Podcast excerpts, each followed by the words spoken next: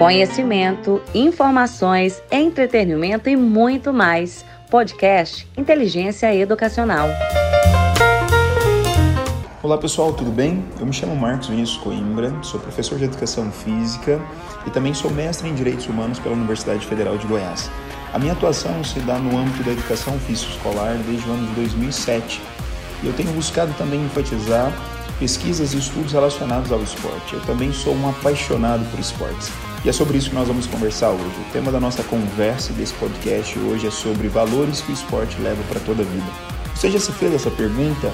Você que atua tanto com educação física escolar quanto com a área de esportes, ou talvez você é um apaixonado por esportes, sobre quais os valores que de fato o esporte pode trazer e contribuir para a nossa formação e para a nossa vida? Então vamos lá.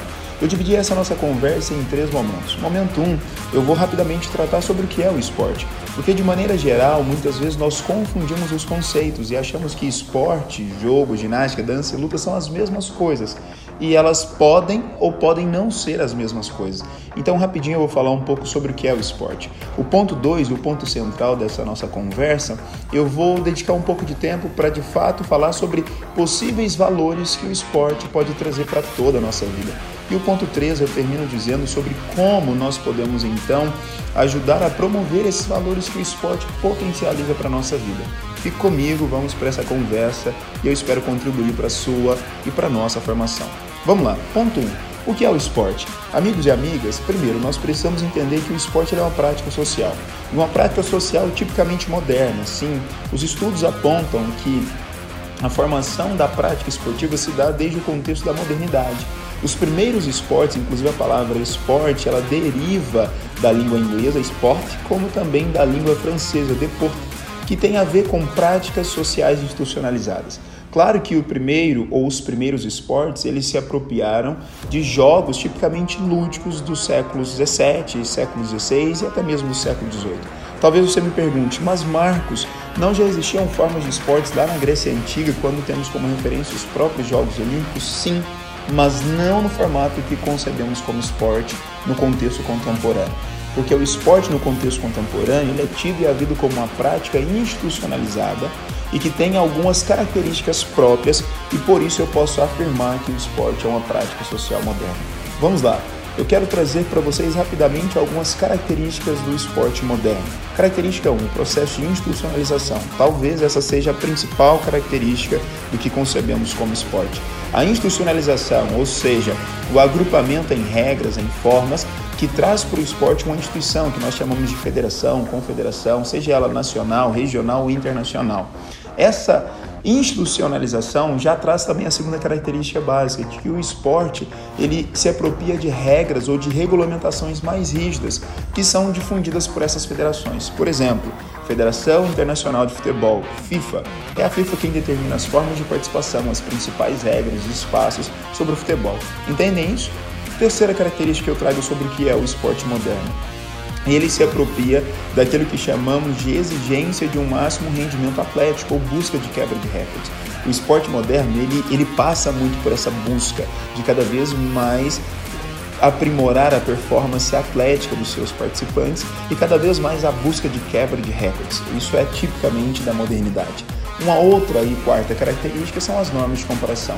Essa instituição ou essas instituições, elas promovem a princípio dentro de uma promessa de igualdade a busca de comparar resultados, mas a partir de um quadro de, igual, de igualdade ou de igualidade que nós poderíamos chamar. Pensa comigo, a igualdade na forma de disputa, a igualdade de condições e a partir disso fazer comparações. Quem chegou primeiro? Quem fez mais gols? Quem fez mais cestas? Quem conseguiu mais é, reconhecimento? Quem tem mais medalhas? Então essas normas de comparação. E uma quinta característica essencial do esporte tipicamente moderno é o que chamamos de racionalização dos meios das técnicas, para atender a todas essas outras características ou expectativas. Essa racionalização dialoga muito com também com a ciência, e o esporte ele tem cada vez mais se apropriado. Podemos ver isso nas próprias pesquisas, nos próprios documentários, nas próprias reportagens que continuamente pontuam sobre os avanços tecnológicos ou os avanços nos resultados esportivos a partir da racionalização dos meios das técnicas. Fica tranquilo? Fez sentido para vocês? Ainda falando sobre o que é o esporte, é importante citar Tubino, um dos principais pesquisadores no Brasil, e que em 1996 ele trouxe uma publicação difundindo o esporte a partir de três dimensões: dimensão 1, esporte e educação, dimensão 2, esporte e dimensão 3, esporte e rendimento. Essas três dimensões ela já traz para nós indicativos do que pode ser o esporte, como ele pode se apropriar e qual é o seu principal foco dependendo do grupo ou do público-alvo. Quando eu penso a partir disso, eu já entro no ponto 2 da nossa conversa e o ponto principal. Quais são então os possíveis valores que o esporte pode difundir e promover, tanto no âmbito educacional, quanto no âmbito do rendimento, quanto no âmbito do lazer, mas que poderão impactar em toda a nossa vida? É sobre isso que estamos falando. Vamos lá, eu elenquei alguns daqueles que eu busco trabalhar e resgatar na minha atuação docente, seja no ensino fundamental, seja no ensino médio ou no ensino superior. Hoje eu me dedico principalmente ao ensino médio, ao ensino superior, com educação física e também com o tema dos esportes. Vamos lá. Um dos principais valores que o esporte pode trazer para toda a vida é a integração e a socialização entre os diferentes. O esporte, ele é potencialmente próprio para promover a integração e a socialização entre os diferentes. Quer um exemplo prático disso? Jogos Olímpicos. Sabiam que as Olimpíadas elas são capazes de promover a integração entre povos diferentes, entre continentes diferentes, entre culturas diferentes, mas até mesmo que a própria ONU Hoje nós temos mais países filiados à COI, Comitê Olímpico Internacional, mais países filiados à FIFA do que países filiados à ONU. Isso é interessantíssimo. Os Jogos Olímpicos e os Jogos Esportivos de maneira geral, eles permitem e promovem a integração entre os diferentes, entre ricos e pobres, negros e brancos, altos e baixos. Eu gosto sempre de promover a integração e socialização entre os diferentes. Quando eu falo de Jogos Olímpicos, os próprios Jogos Olímpicos eles têm alguns lemas que, visto e considerados a princípio, eles são todos valores que podem ser propagados por toda a vida. Os principais é, valores olímpicos são fair play, que é o chamado jogo limpo, jogo justo, a honestidade, o sentimento positivo de consideração pela outra pessoa, o conhecimento dos limites ou a superação dos limites, a valorização da sua própria saúde e combate à corrupção, ao doping, são alguns dos valores que são promovidos a partir dos Jogos Olímpicos. Ponto 2. Um outro valor, para além da socialização e da integração que eu trouxe aqui, é que o esporte ele pode promover o quê?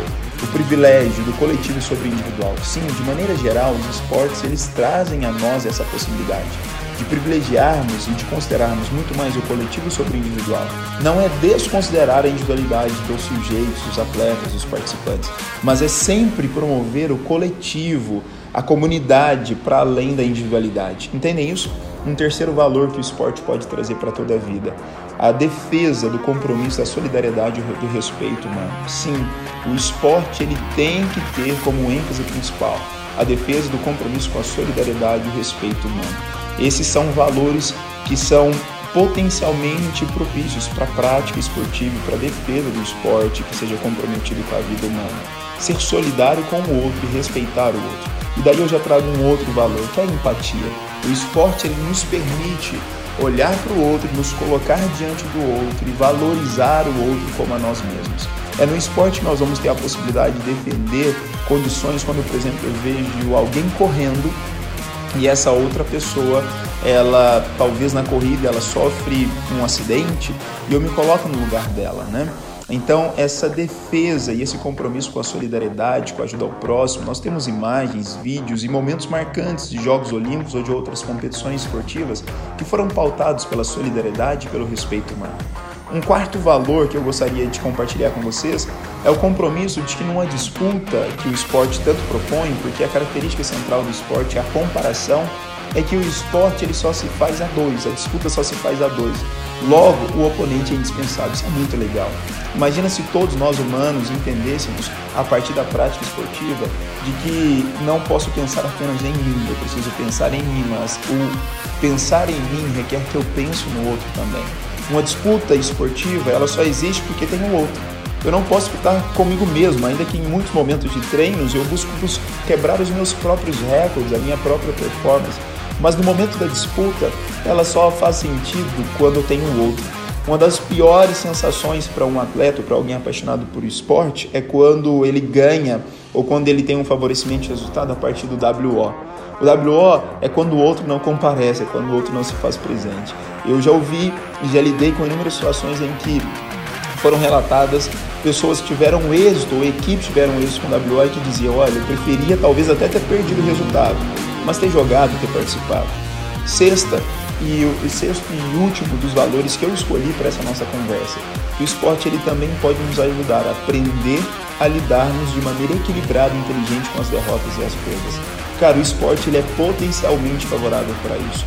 Ele nos ajuda a saber que a vida não é feita apenas de ganhos ou de vitórias, mas que a vida muitas vezes vai nos propor situações difíceis, de perdas, é, de derrotas, e que nós precisamos não apenas nos acostumar com as perdas e derrotas, não é isso, mas que nós precisamos aprender a lidar de maneira equilibrada, inteligente e favorável com as perdas e com as derrotas. Imagine um time que perde, tira lições daquela derrota, daquela, daquele daquela falta de êxito numa disputa, mas que a partir daquilo lá aquele time se torna potencialmente mais forte, mais equilibrado e se prepara para depois ter conquistas.